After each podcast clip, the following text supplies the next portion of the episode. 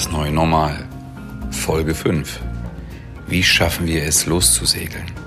Volkert Ude, Konzertdesigner und unter anderem Mitgründer des Radialsystem Berlin und Intendant der Köthner Bachfesttage, folgt unseren Fragen und seinen Gedanken bis zurück zu einem Segelschiff von 1597. Es geht um die Anerkennung von und Freude an wahrhaftigem Handwerk, das ohne weiteres 400 Jahren intensivster Geschichte trotzt und um Kunst und Kultur in Zeiten von Aufführungsverboten. Volkert Ude fordert von sich und uns allen Aufrichtigkeit bis aufs Fundament. Das neue Normal. Was steht jetzt eigentlich an? Unser Digital Unplugged Podcast Staffel 2 mit Marc Dechmann, Roberto Isberna und Tina Gardo. Die letzten Monate haben die Welt, Europa, Deutschland, unser Alltagsempfinden mehr verändert als die gesamten letzten sechs Jahre. Warum ist das so? Und vor allem, wo kann uns das hinführen? Wo soll uns das hinführen? Und was brauchen wir dafür? Herzlich willkommen, das neue Normal, Folge 5. Heute mit Tina Gardo, Roberto Isberna und unserem Gast Volkert Ude, seines Zeichens Konzertdesigner. Ich begrüße erstmal Tina in Berlin. Grüß dich. Hallo Roberto. Hi. Und dann begrüße ich Volkert in Köthen. Bin ich da richtig informiert? Ganz genau. Sehr schön. Und ich sitze, wie so häufig, in Golnippes. Tina, ich war total gespannt auf dieses Gespräch, weil du von Volkert erzählt hast, geschwärmt hast. Und ähm, ich möchte wissen, ja, wieso Volkert? Wieso muss Volkert unbedingt ein Gast dieses Podcasts sein? Ja, das stimmt. Ich habe Volkert eigentlich sofort mit im Kopf gehabt, dass ich ihn gerne einladen möchte. Ähm, wenn ich an Volkert denke, dann denke ich an gute Musik. Dann denke ich an Momente mit Musik, die ich nicht vergessen habe, auch wenn es schon sehr lange her ist. Ähm, und ich denke an eine sehr ähm, reflektierte und kritische Person, die immer weiter rastlos, ich empfinde Volker als rastlos und ruhelos vorangehen will und Dinge tun will. Vielleicht ganz kurz zum Ersten. Ich habe ein paar Konzerte, die Volkert gestaltet hat, ähm, erlebt und wirklich, ich kann noch fast jede Minute von diesen Konzerten euch erzählen, weil die so unter die Haut gegangen sind. Ähm, das sind keine Konzerte, wo man auf dem Stuhl sitzt und zuhört oder zuguckt, sondern man ist mittendrin und erlebt Musik mit allen Sinnen. Das ist das eine. Ähm, ich habe von einigen Personen, die in der Musik auch beruflich beheimatet sind, die mir mal gesagt haben, so eine wunderschöne Johannespassion habe ich überhaupt in meinem ganzen Leben noch nicht gehört oder gesehen. Und damit meinten sie eine Aufführung, die Volkert gemacht hatte. Und ich äh, erinnere mich, Volker, an eine ähm, Autofahrt, die wir vor kurzem mal hatten. Da haben wir übers Alter gesprochen, übers Älterwerden. Und da hast du mir gesagt, ich, ich will nicht älter werden, es gibt noch so viel zu tun. Ich habe noch so viel auf dem Zettel. Und das bist du auch für mich. Ähm, ich habe Volkert im Radialsystem kennengelernt. Das ist ein äh, New Space for the Art äh, in Berlin, also ein altes Pumpwerk, das eben sich genau diesen sehr besonderen Aufführungen verschrieben hat, unter anderem Musik.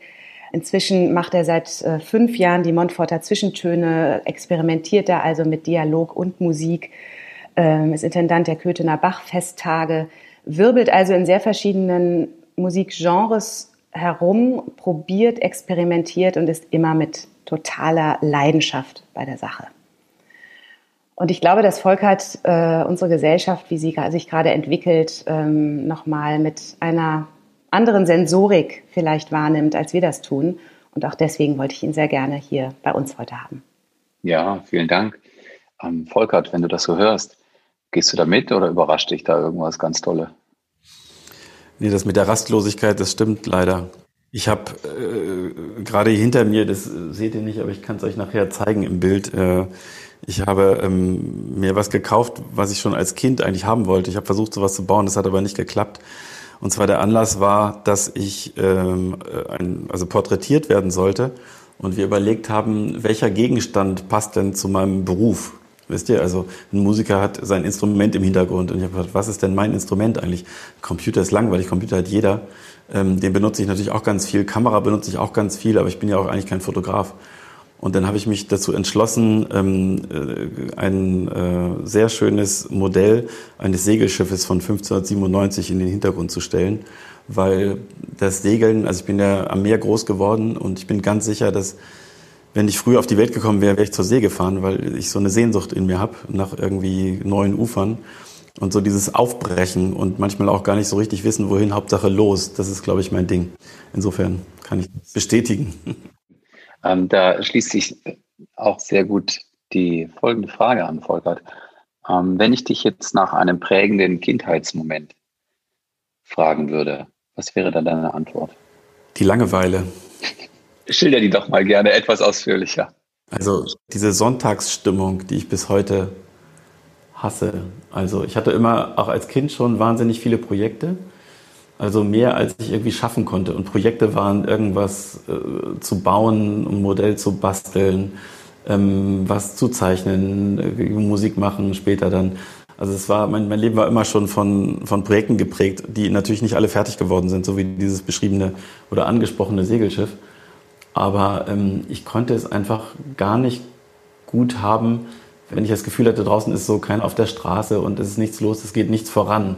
Also dieser Stillstand, glaube ich, ist das, was ich so als Langeweile empfunden habe, wenn mir ausnahmsweise selber gerade nichts eingefallen ist und ähm, einfach nichts voranging. Das, das ging nicht. Dann habe ich mich aufs Fahrrad gesetzt und bin losgefahren. Also als kleiner Junge schon. Ich bin dann einfach irgendwie mal zwei Stunden dann verschwunden und bin durch die Stadt gefahren, einfach um in Bewegung zu sein irgendwie. Ja.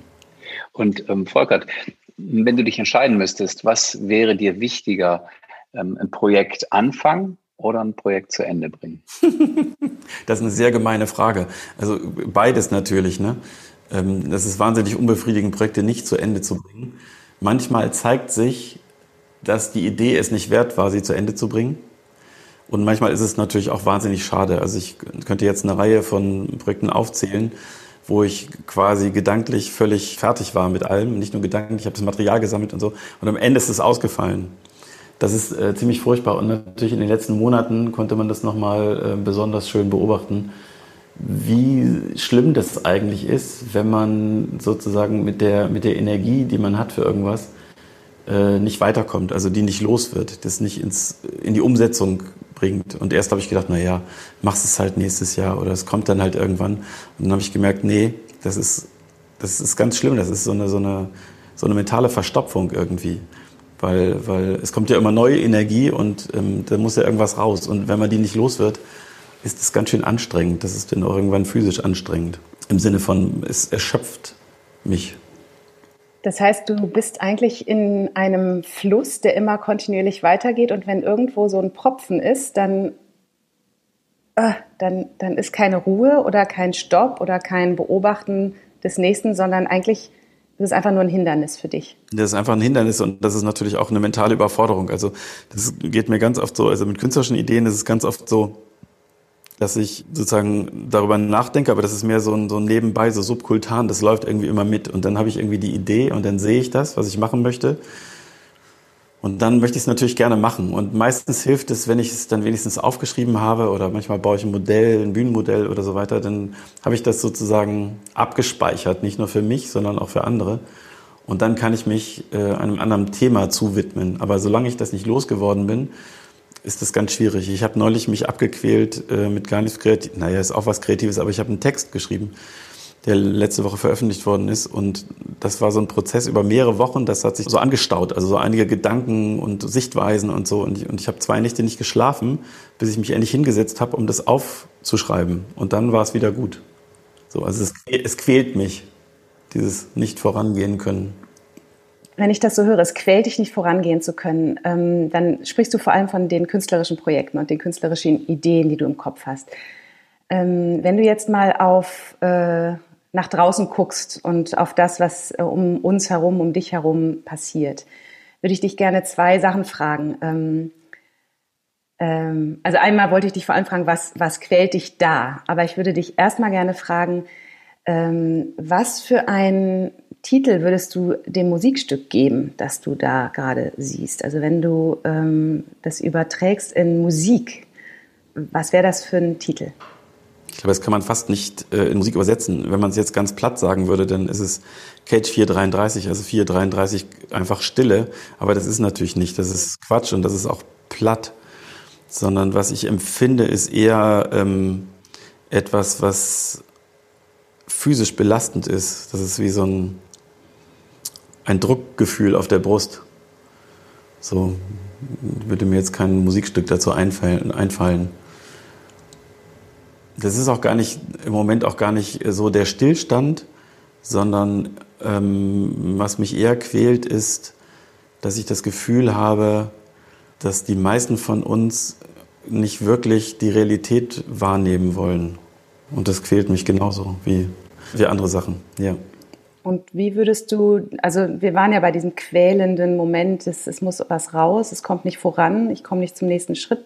Ist das sowas in der Art, was du gerade, was dich gerade quält? Also wie so ein Propfen? Ja, auf jeden Fall. Also ähm, das fällt mir gerade noch zu deiner Musikfrage ein. Also ich habe gestern Abend erst mit einer Freundin darüber diskutiert, was das jetzt eigentlich genau ist. Und ich würde das, das Gefühl, also was mich persönlich quält oder also mindestens beschäftigt, ist sozusagen das Gegenteil von Weite. Das ist das Gegenteil von einem Segelschiff und aufbrechen und los und lustvoll sozusagen nach vorne gucken, egal was kommt. Und das Gegenteil davon ist irgendwie so eine absolute Enge, wo man nicht so richtig weiß und man ständig an irgendeine Grenze stößt, äh, an eine gedachte oder eine gefühlte. Und ähm, eigentlich auch nicht wirklich was vorangeht, weil man natürlich überhaupt keine Zukunft planen kann auf der einen Seite. Und auf der anderen Seite ist die Zukunft, die ich mir einbilde zu sehen, keine besonders angenehme. Da würde ich gern dranbleiben. Du hast es jetzt ein paar Mal angedeutet. Die Zukunft ist keine angenehme, es ist eine enge, du stößt gegen was und du beobachtest, dass Menschen um dich herum die Realität nicht so sehen wollen, wie sie sich darstellt. Wie stellt sich dir denn die Realität gerade dar? Also sie stellt sich mir nicht mehr dar, so wie ich im April gedacht habe, so wie die meisten anderen, dass äh, es sozusagen so ein temporärer Zustand ist, den wir eine Weile aushalten müssen und dann geht er wieder vorbei. Das ist es nicht, sondern ich habe eher das Gefühl, äh, rückblickend sozusagen ungefähr bis Mitte Februar, dass wir da die letzten Jahre in so einer Art Utopie gelebt haben. Und äh, die ist jetzt vorbei und jetzt sind wir in der Realität und nicht umgekehrt. Also wir sind nicht mehr in der dystopischen Netflix-Serie, dass wir rausgucken und denken, oh Gott, was ist denn jetzt gerade da draußen los? Sondern wir sind in irgendwas ganz anderem was äh, extrem beunruhigend ist und was nicht einfach so verschwinden wird. Und diese ganze Situation hat Folgen, die äh, wahrscheinlich relativ dramatisch sind, die wir im Moment noch gar nicht absehen können. Das ist natürlich jetzt auch bezogen äh, auf meine Branche, auf Kultur im Allgemeinen, aber ich glaube auch sonst ist das extrem unangenehm. Gab es denn einen Moment, den du so benennen kannst, identifizieren kannst, der genau zu diesem, zu dieser Sicht, zu dieser Perspektive beigetragen hat. Also zu dieser Verschiebung von, nee, nee, das jetzt ist die Realität. Vorher war die Utopie. Es war eigentlich schon im April. Also ähm, ich habe zu denen gehört, die relativ schnell gesagt haben, Leute, das ist jetzt nicht eine Frage von vier oder sechs Wochen, ähm, sondern das wird irgendwie erheblich länger dauern. Und ähm, ich kann mich an, an ein paar Tage im April erinnern, die ich extrem äh, unheimlich fand. Und zwar in der Kombination aus strahlendem Sonnenschein und strahlend blauem Himmel, den leeren Straßen. Ich bin öfter mal gependelt zwischen Potsdam und Köthen, war quasi alleine auf der Autobahn, wir sind mit Tempomat gefahren. Das Gefühl gehabt, äh, das ist so wie Zugfahren eigentlich, weil da war sonst niemand und wenn jemand da war, ähm, ist auch keiner mit 200 gefahren, sondern ich habe das Gefühl gehabt, alle passen wahnsinnig auf, dass sie sich, dass sie jetzt nicht auch noch ins Krankenhaus kommen oder sowas. Und diese, diese, diese Pandemielage auf der einen Seite und dieses, dieses abgesperrt und eingesperrt sein auf der einen Seite und auf der anderen Seite dann äh, jeden Tag neue Nachrichten von äh, abbrechenden Gletschern und alles, was sonst noch so auf der Welt passiert. Und das spielte plötzlich nicht mehr so eine Rolle, wie es die ganze Zeit schon keine Rolle spielt. Und ich aber seit Jahren denke, Leute, aber das ist doch nicht ein Thema unter vielen, das ist doch ganz grundsätzlich und ganz substanziell. Und wir können doch nicht weiter immer wegschauen und jeden zweiten Tag wieder irgendeine Nachricht lesen diesbezüglich, aber uns überhaupt nicht drum scheren. Also war es dir relativ von Anfang an klar, nee, das äh, ist jetzt nicht vorübergehend, das, das ist gerade so ein bisschen so ein Game Changer. der uns noch lange, lange begleiten wird. Ja, auf jeden Fall. Und wie kam das, dass du das von Anfang an schon so gespürt oder gewusst hast? Weiß ich nicht genau. Also vielleicht in dem Maße, wie viele andere ganz sicher waren, dass das jetzt nach vier oder sechs Wochen wieder vorbei ist. Also vielleicht ist es einfach, einfach der Instinkt, dass äh, ich mir das nicht vorstellen konnte. Und ähm, dann gab es ja im April dann schon die ersten Nachrichten wieder aus China, dass sich das wieder alles etwas entspannte. Gleichzeitig kamen aber auch die ersten Berichte, wie die das geschafft haben. Und ich dachte, nee, so läuft das bei uns nicht. Also unsere Gesellschaft funktioniert einfach anders. Also es werden sich bei uns nicht alle überwachen lassen und vorschreiben lassen, was sie zu tun und zu lassen haben. Das kann irgendwie nicht sein. Und jetzt? Wie siehst du es jetzt? Ähm, allgemein auf die, die, die allgemeine Lage bezogen. Nee, ich meinte eigentlich, ähm, wenn du sagst, ähm, unsere Gesellschaft läuft anders, wir lassen uns nicht bewachen, wir lassen uns nicht äh, einsperren, wir lassen uns nicht sagen, was wir zu tun haben. Hat sich das bewahrheitet für dich? Ja, das Seltsame, das Seltsame ist ja, ähm, dass wir auf der einen Seite schon längst alle Daten abgegeben haben, die irgendwie auch nur von einigermaßen Relevanz sind für irgendjemand anderen, haben wir ja schon freiwillig gemacht. Wir haben schon alles verkauft, was wir haben und was wir wissen. Nur das ist ja auch was, was wir nicht wahrhaben wollen. Und jetzt sperren sich die Leute. Und natürlich, ich glaube nicht, dass sich mehr als 50 Prozent der Bevölkerung impfen lassen wird. Und selbst wenn, nützt es ja nicht unbedingt was, weil wir sind ja umgeben von Milliarden Menschen, die auch nicht geimpft sind. Also das kann ja nur funktionieren äh, in einer Mischung auch mit völliger Abschottung. Also wie jetzt bei den Fluggesellschaften diskutiert wird, sichere Korridore schaffen das ist ja alles wahnsinnig komplex und kompliziert. Und äh, das ist auch so ein, so ein, so ein Irrglaube, dass wenn es Impfstoffe gibt, also es wird mehrere geben, aber so ganz genau weiß man das natürlich auch nicht. Und es ist eine sehr, sehr kurze Phase, wie das ausprobiert wurde. Und deswegen ist trotzdem nicht alles vorbei. Es wird nicht irgendwann den Zeitpunkt X geben, am 1. April, 1. Juni oder 15. September, da macht irgendjemand einen Schnips und dann ist es wieder wie vorher. Sondern ähm, ich denke, dass sich unsere Gesellschaft, unser Sozialverhalten, unser Konsumverhalten substanziell verändert haben werden. Und das können wir noch gar nicht so wirklich absehen. Da kann man nur ein paar Prognosen abgeben. Also ich höre so zwei Sachen raus. Ähm, die werden sich so verändert haben, das klingt irgendwie nach ähm, so nach einer Prognose, wie sich etwas halt verändern wird. Aber gleichzeitig ähm, sind wir ja jetzt äh, mehr denn je gefragt, uns zu fragen, wie wollen wir denn uns verändern? Also wie hätten wir denn gerne unsere Gesellschaft? Also wie, wie wollen wir denn sein? Es ist nicht irgendeine Person, die sagt, so und jetzt ist es vorbei, sondern wir entscheiden das gemeinsam mit einem bestimmten Verhalten. Wenn ich das jetzt mal so als These in den Raum stelle, was wäre denn dann dein Weckruf an uns? Na, da gibt es ja so wahnsinnig viele Themen und äh, natürlich ist es ein leichtes zu sagen, wir haben das ja in der Hand und äh, trotzdem ist übermorgen der nächste Klick äh, eine Amazon-Bestellung. Und das führt seit Jahren dazu, dass die Innenstädte veröden. Und jetzt sind die Online-Händler die ganz großen Gewinner dieser Krise, weil das sind die einzigen, die noch Geschäft machen. Und ähm, die Innenstädte sind immer weiter am Veröden. Die Frage ist, wie viel Gastronomie überlebt, wie viel Einzelhändler überleben werden, wie unsere Städte dann aussehen. Und dann kann man natürlich fragen, wie wollen wir leben? Also ich möchte nicht in einer Stadt leben, wo es das alles nicht mehr gibt, aber wir steuern genau darauf zu und wir tragen alle dazu bei indem wir natürlich trotzdem irgendwelche Dinge brauchen und sie dann halt im Internet bestellen. Das ist ja nur ein, ein Beispiel davon. Ähm, ich weiß gar nicht, ob das so sehr, natürlich liegt es in unserer Hand theoretisch, aber praktisch bin ich da ein bisschen pessimistischer. Ich finde es auch total, total irre, wie sehr jetzt das sogenannte Social Distancing Verhalten in unser Bewusstsein vorgedrungen ist. Also es ist ja nicht mehr so, dass wir irritiert sind, wenn jemand zwei Meter vor uns stehen bleibt, den wir äh, treffen, sondern wir sind irritiert, wenn er einen Schritt mehr macht. Und wenn er die Hand ausstreckt, dann bricht Panik aus. Und wenn wir Filme anschauen, wo alles ganz normal ist, wo wir eine Party sehen, dann denken wir, mein Gott, wann ist das denn gedreht? Wie ging das denn? Wie war das nochmal wieder? Volker, mir hat sich gerade so eine Frage ja, äh, aufgedrängt. Ähm, du hast so zum Einstieg auch so von deiner Sehnsucht gesprochen hinsichtlich der See und ähm, dass du zur See gegangen wärst. Vielleicht auch, gab es denn insbesondere äh, vielleicht jetzt auch mit dem Blick auf die letzten neun Monate, gab es denn einen Moment, wo du das mal bereut hast, dass du in der, ich sage jetzt mal, Kunst- und Kulturbranche gelandet bist, in Anführungsstrichen, und eben doch nicht zur See gegangen bist? Nein, das ist ja eine Fantasie. Ich war nie im Ernst ähm, in Versuchung, zur See zu fahren. Schon weil meine Mutter immer so unendlich viel Angst um mich hatte. Die hätte das niemals zugelassen, dass ich sowas Komisches mache wie zur See fahren. Das ist mehr so eine Fantasie. Also ähm, in der Vorstellung, ich wäre 200 Jahre früher geboren.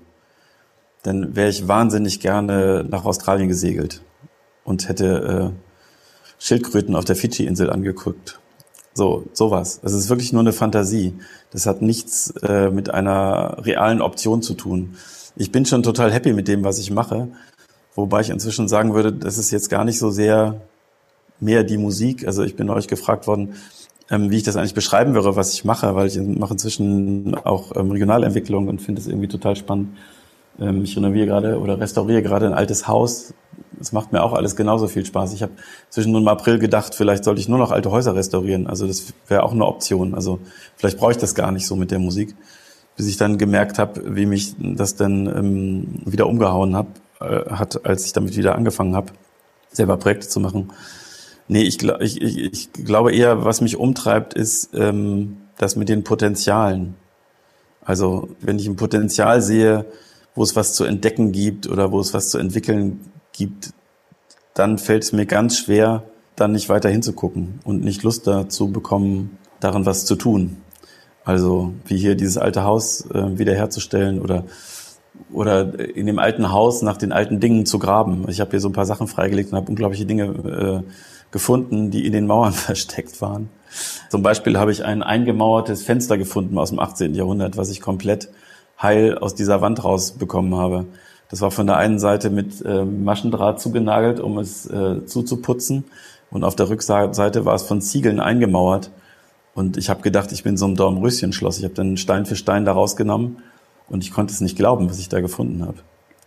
Oder auf der Rückseite hier habe ich ähm, das Ständerwerk freigelegt, komplett mit äh, Querbalken und Staken, also die, die ursprüngliche Lehmwandkonstruktion und die ist äh, aus der zweiten Hälfte des 16. Jahrhunderts und ist alles mit der Axt gehauen. Das hat kein Sägewerk gesehen.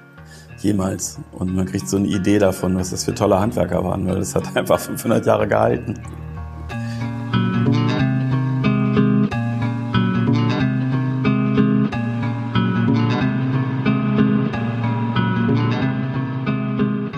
Wenn du jetzt äh, jemand bist, der Potenziale äh, sieht und da nicht, nicht dran vorbeigehen kann, sozusagen, dann lass uns das doch mal übertragen. Du hast ähm, eben beschrieben, wie du ähm, die Menschen um dich rum und das, was, sich, was wir gerade entwickeln als Gesellschaft gemeinsam, dich eher pessimistisch stimmt.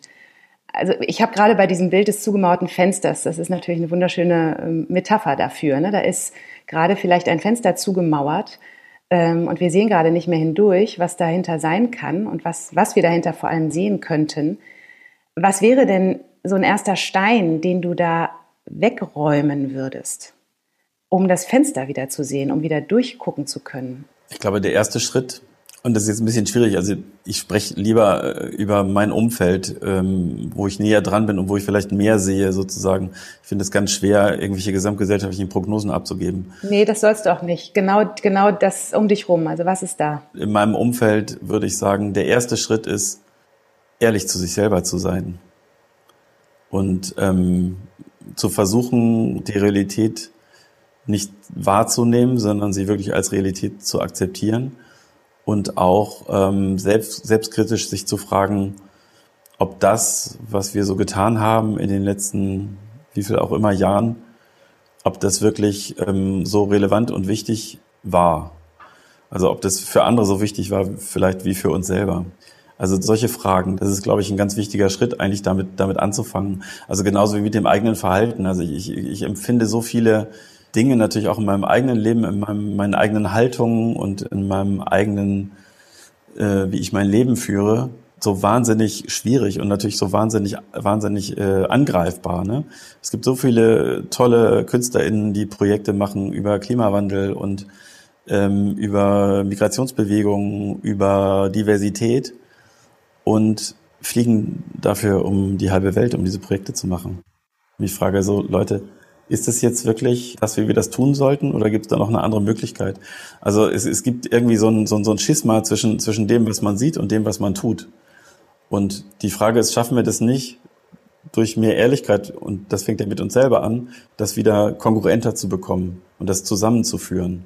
Und wenn du dir diese Frage stellst, also dir selbst und sie ehrlich beantworten möchtest, also was ähm, ist das relevant, was ich tue? Ist das für andere genauso relevant und weitreichend wie für mich? Welche Antwort findest du da? Beziehungsweise, was ändert diese Antwort? Die Antwort ändert, glaube ich, die, die, die eigene Haltung. Ich finde es völlig in Ordnung, wenn man was macht, was nur für einen selber relevant ist, weil man muss sich auch um sich selber kümmern. Ähm, nur wäre dann die ehrliche Antwort, ganz ehrlich, war das eigentlich nur für mich wichtig. Und nicht zu behaupten, das ist für den Rest der Gesellschaft wichtig. Weil das stimmt oft nicht. Also es geht nicht darum, das dann nicht mehr zu tun, sondern einfach sich darüber klar zu werden, so ist es eben. Und was ändert das dann, wenn du dazu stehst und sagst, so ist es eben? Ich glaube, dass das eine ganze Menge ändert, weil dann überlegt man vielleicht beim nächsten, beim nächsten Mal besser oder bewusster darüber, ähm, welche Energie und welche Ressourcen ich einsetze, zu welchem Ergebnis. Wenn man da von Anfang an ähm, da klarsichtig ist, glaube ich, würde das ganz schön viel ändern. Ich würde aber trotzdem gern da dranbleiben, also ganz schön viel ändern. Was konkret? Sag mal ein Beispiel, damit ich es vor Augen habe, damit ich es greifen kann. Na, dass man nicht auf der einen Seite Dinge postuliert und auf der anderen Seite das Gegenteil tut. Und äh, so tut, als wenn man sich mit den Dingen, die man postuliert, auch wirklich beschäftigt. Also das heißt so eine Aufrichtigkeit sich selbst gegenüber und, und anderen gegenüber. Ganz, ganz genau. Und würde das dann der, der Schritt, Entschuldige, ich denke das gerade weiter, wär, wäre das dann der Schritt in ehrlichere, relevantere Gespräche oder was wäre dann die Wirkung davon? Ich glaube schon. Also es gibt gerade in der Kulturbranche wahnsinnig viel äh, Habitus, Status, wo man Dinge vorgibt und behauptet, sie wären absolut nicht hinterfragbar. Also dieses ständig etwas vor sich hertragen, also eine, eine, eine behauptete Bedeutung, eine Fassade, wie gesagt, ein Habitus, ähm, Repräsentanz, diese ganzen Dinge. Und irgendwie habe ich mehr und mehr das Gefühl, ähm, das ist glaube ich sowieso was, was passiert, wenn man älter wird, aber jetzt vielleicht auch noch mal verstärkt durch diese wirklich sehr, sehr seltsame Situation, die sich niemand von uns jemals hätte erträumen können, dass er in so eine Situation gerät, sich zu fragen, ähm, womit verwende ich eigentlich meine Zeit? Und wenn die Antwort ist, ich verwende meine Zeit darauf, äh, mir ein schönes Leben zu machen, das ist irgendwie völlig in Ordnung. Äh, aber wie gesagt, es ist gut, sich wirklich darüber klar zu machen, äh, darüber klar zu werden, was es eigentlich heißt und was es auch für, vielleicht für andere heißt. Nutze die Zeit sozusagen. genau, nutze die Zeit, seize the day. Ähm, wir haben ja so kleinere Traditionen bei uns im Podcast, Volkert. Eine Tradition ist, dass unser Vorgast eine Frage für den folgenden Gast mitgibt. Das heißt also, der Gast aus Folge 4 hat uns eine Frage für dich mitgegeben. Und ähm, ja, dazu lade ich dich jetzt ein, nämlich, woran erkenne ich von außen, dass du ein Demokrat bist? Von außen erkennt man, glaube ich, gar nichts. oh, das ist gut. das bedeutet? Tja, das ist interessant. Das ist interessant, weil das eigentlich genau daran anknüpft, was ich gerade erzählt habe. Ne? Weil man kann natürlich äh, viel behaupten und äh, von sich selber behaupten. Und das ist auch was, was mich im Kulturbetrieb wahnsinnig umtreibt, dass unheimlich viele Leute behaupten, äh, unsere Institutionen, äh, also vor allen Dingen Theater, wären eine Horte der Demokratie. Aber das ist eine reine Behauptung, weil die sind total hierarchisch organisiert. Da gibt es einen Chef, der benimmt sich wie so ein kleiner ähm, Herrscher im 18. Jahrhundert. Also das heißt Intendant, so Neudeutsch. Und natürlich würde jeder behaupten, der im Theater arbeitet, das ist alles total demokratisch. Das ist aber eine Lüge, das stimmt nicht. Es ist weder, weder das, was man von außen sieht, die Wahrheit, noch das, was Menschen behaupten. Also nicht zwingend, sondern, sondern die Wahrheit findet man, glaube ich, nur über, über Haltungen heraus und über das Handeln noch viel mehr als über die Haltung. Weil eine Haltung kann man auch behaupten. Eine Handlung kann man nicht mehr behaupten, sondern die sieht man. Das hat Ergebnisse, das Handeln. Du hast eben gesagt, für dich bedeutet eigentlich so diesen, diesen Stein wegzunehmen, ähm, den ersten Schritt zu tun, wäre es, für sich selbst gegenüber aufrichtig zu sein. Und du hast danach gesagt, aufrichtig sein heißt, zu sagen, etwas zu sagen und dasselbe zu tun und nicht was anderes. Wäre dann der nächste Schritt hier, um es nochmal ganz konkret zu machen und reinzuzoomen, wenn du sagst, äh, Kulturinstitutionen sind keine Orte der Demokratie, das ist eine Lüge, wäre da die Aufrichtigkeit sozusagen wie der kleine Junge in des Kaisers neuen Kleider es mal zu sagen oder geht es für dich darum, selbst, der du selbst Intendant bist der Köthener Bachtage, etwas anders zu tun? Also wie zeigt es sich, um nochmal auf die Frage zurückzukommen, wie könnte ich das erkennen, dass du aufrichtig bist? Ja, indem man vielleicht die anderen fragt, mit denen man zusammenarbeitet. Das ist, glaube ich, die einzige Chance, das rauszufinden, weil ich kann dir natürlich viel erzählen über mein Selbstverständnis als äh, demokratieliebender Mensch. Und ich meine, wir kennen alle den, den Reflex, also Demokratie ist immer so lange gut, solange das rauskommt, ähm, was man selber beschlossen hat. Das hätte jedenfalls mein Vater immer so definiert. Also ich liebe Demokratie, solange am Ende das rauskommt, was ich vorher beschlossen habe. Und wenn es mal nicht so kommt, äh, fällt es äh, sehr schwer. Ne? Kann man jetzt in der aktuellen Politik natürlich auch immer wieder sehr schön beobachten. Na, nochmal, du kannst es nicht sehen. Du kannst es höchstens am Ergebnis sehen. Du kannst es vielleicht auch an einer gewissen Energie festmachen. Und ähm, ich glaube, die einzige Chance, es wirklich rauszufinden, ist, die anderen zu fragen. Also das heißt, du hast eben gesagt, indem man die anderen fragt. Wer ist da in dem Fall das Mann? Indem ich die anderen frage oder du? Nee, nee, du, du müsstest die anderen fragen, mit denen ich zusammenarbeite, wie ich mich benehme im täglichen Leben. Ob ich herrschsüchtig irgendwie äh, äh, vor allem meine eigenen Ideen durchsetze oder, keine Ahnung, ob das wirklich so ist, aber ich versuche das eigentlich, dass man sich zusammensetzt und eigentlich um die beste Idee ringt. Wäre ich dann so eine Art Aufsichtsrat der aufrichtigen Haltung? Ja, vielleicht, ja. Und wie gesagt, das, das kannst du in, in, in allen möglichen Bereichen durchdeklinieren. Ich bin jetzt letzte, in letzter Zeit häufiger eingeladen worden äh, für Gesprächsrunden, wo es um Nachhaltigkeit und Kultur ging. Und Nachhaltigkeit hat ja ganz viele Aspekte, aber wenn man jetzt nur bei dem ganz oberflächlichen ökologischen Aspekt bleibt, versuchen wir äh, für das Köthener Festival ja einen anderen Weg zu gehen als andere Festivals, was sich interessanterweise jetzt darin auch gezeigt hat, dass wir das hingekriegt haben, das Festival stattfinden zu lassen. Also anders als andere, die anders arbeiten. Also das Normale in einem Festival ist, und das habe ich ja selber gemacht, ich habe ja selber äh, elf Jahre lang Touring gemacht mit Künstlern, dass du jeden Tag irgendwo hinfliegst, irgendwas spielst und wieder wegfliegst. Und das heißt, in einem Festival, äh, da kommt eigentlich jeden Tag ein kleines Orchester und am nächsten Tag kommt das nächste Orchester. Das ist natürlich ein wahnsinniger Aufwand, das ist ein unglaublicher Fußabdruck.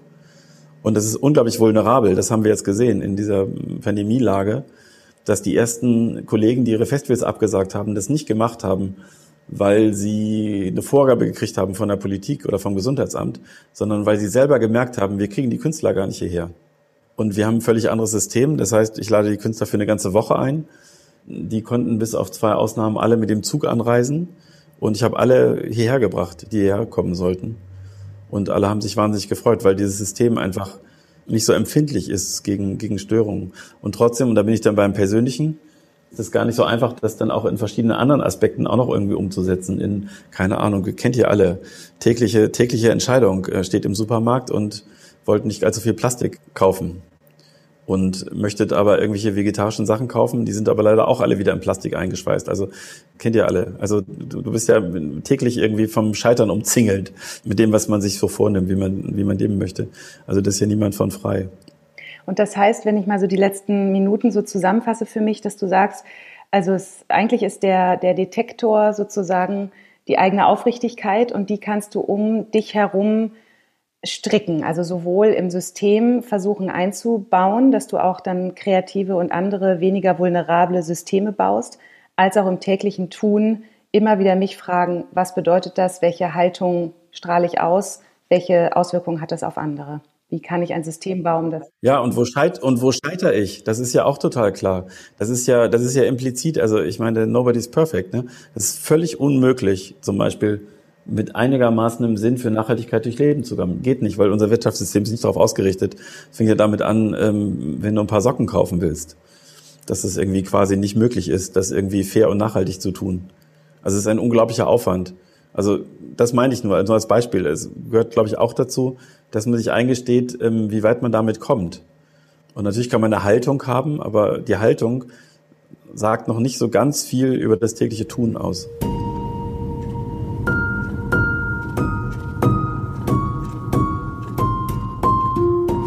Volkert, wenn ich jetzt mal so auf die Zeit auch schaue, biegen wir so langsam in die, in die letzte Kurve. Ähm, ich habe gerade so ein Bedürfnis äh, nach folgender Frage. Was gibt dir gerade Kraft und Energie? Was schenkt dir, ja, vielleicht dann doch auch so ein Gefühl wie Freude in diesen Zeiten gerade? Und bei Freude musst du ein bisschen, musst du ein bisschen Durchatmen, okay. Ja, das ist schlimm, ne? Ich klinge so krass utop äh, äh, dystopisch. Ähm, aber ihr habt mich das gefragt. Und dann kann ich nicht darauf antworten, hey, ist alles total cool. Das stimmt nämlich nicht. Es ist überhaupt nichts cool. Also ehrlich gesagt, was mir am meisten Freude macht, und da kann man wirklich von Freude sprechen, ist an meinen alten Balken rumzupolieren und äh, die mit Öl wieder zum Leben zu erwecken, weil das unheimlich beruhigend ist, sich vorzustellen. Also ich schaue jetzt hier, was ihr nicht sehen könnt, auf so eine alte Ständerwerkwand, die wahrscheinlich ähm, sowas wie 450 Jahre alt ist. Und man kann die Spuren der Äxte sehen, mit denen diese Balken geschlagen sind. Man kann sehen, was das für tolle Handwerker sind, äh, gewesen sind, die das gebaut haben. Und man kann sich, und das stelle ich mir dann immer wieder vor, was dieses Haus schon alles überlebt hat. Also stellt euch vor, das hat den 30-jährigen Krieg überlebt. Das hat mehrere Pestepidemien überlebt. Das hat zwei Weltkriege überlebt. Das ist nicht zerstört worden und hier sind Leute gezeugt, Menschen gezeugt worden, Menschen sind gestorben, sind hier rausgetragen worden und es ist immer noch da. Und das finde ich unheimlich beruhigend. Das ist wie so ein alter Elefant. So völlig verrunzelt und verwundet und es haben irgendwie Leute versucht, diesem Haus den Chaos zu machen und sie haben es irgendwie nicht geschafft. Es ist einfach noch da. Und man kann sich dran freuen und wenn man diese Spuren findet, ist das einfach ganz toll, weil es ist natürlich äh, sicherlich immer so gewesen, dass Menschen gedacht haben, Gott, wie, wie kann das weitergehen? Geht es überhaupt noch weiter? Und bis jetzt ist es immer noch weiter gegangen natürlich. Und wir werden hoffentlich äh, Wege und Lösungen finden. Aber es ist überhaupt nicht selbstverständlich. Ich glaube, wir müssen alle dazu beitragen.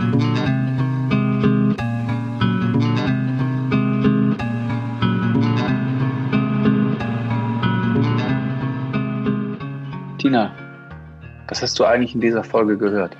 Wenn ich so an die Folge zurückdenke, dann, dann sehe ich so eine Balance zwischen dem ganz nachdenklichen Blick auf das eigene, was kann, was kann ich tun? Und das klingt erstmal oder klang vielleicht erstmal ganz wenig. Das, ich kann vor allem aufrichtig sein und dann denkt man sich, ja, welche Wirkung, welche Aktivitäten hat das denn dann zur Folge?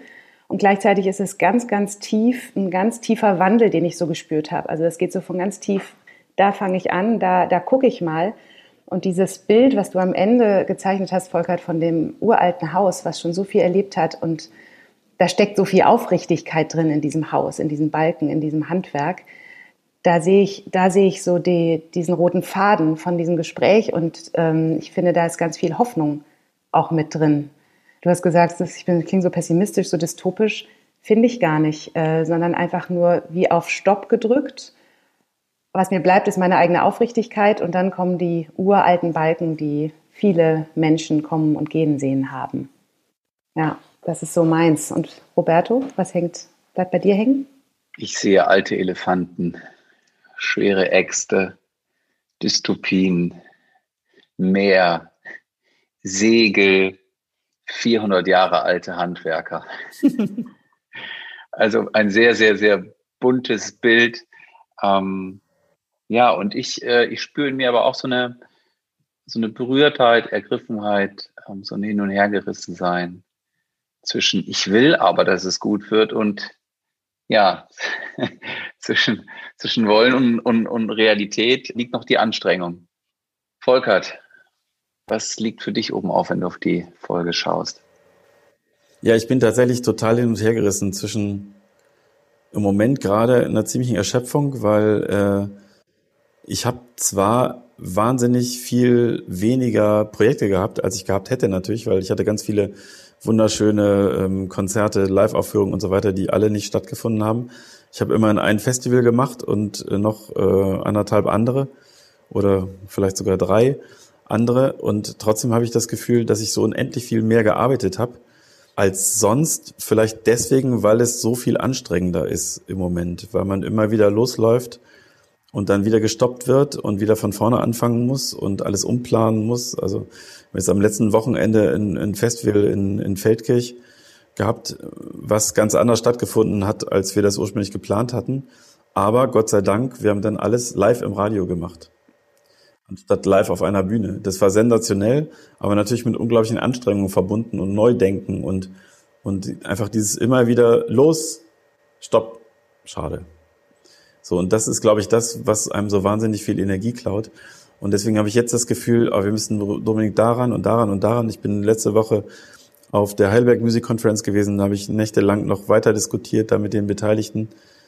Und nicht mein Gefühl, sondern meine Gewissheit ist, dass es nicht mehr um Fragestellungen geht, die irgendwie so am Rande stattfinden. Also ob nun mehr oder weniger Innovation oder mehr oder weniger das oder so, sondern dass wir an ganz grundsätzliche Fragestellungen ran müssen, die bisher bestandene Konsense angreifen.